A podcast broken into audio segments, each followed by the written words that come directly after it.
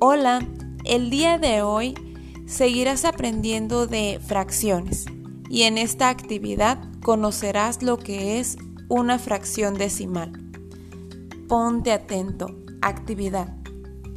Mira el video que te comparto, te guiará para realizar la actividad. Después, resuelve en tu libro de texto de desafíos matemáticos la página 18. Haremos algunos cambios en los objetos que allí se mencionan. En vez de medir el largo del pizarrón, medirás el largo de una cama.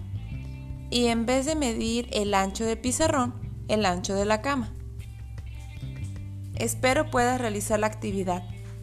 Es un tema difícil, por lo que te sugiero ver las veces que sea necesario el video para que puedas comprender.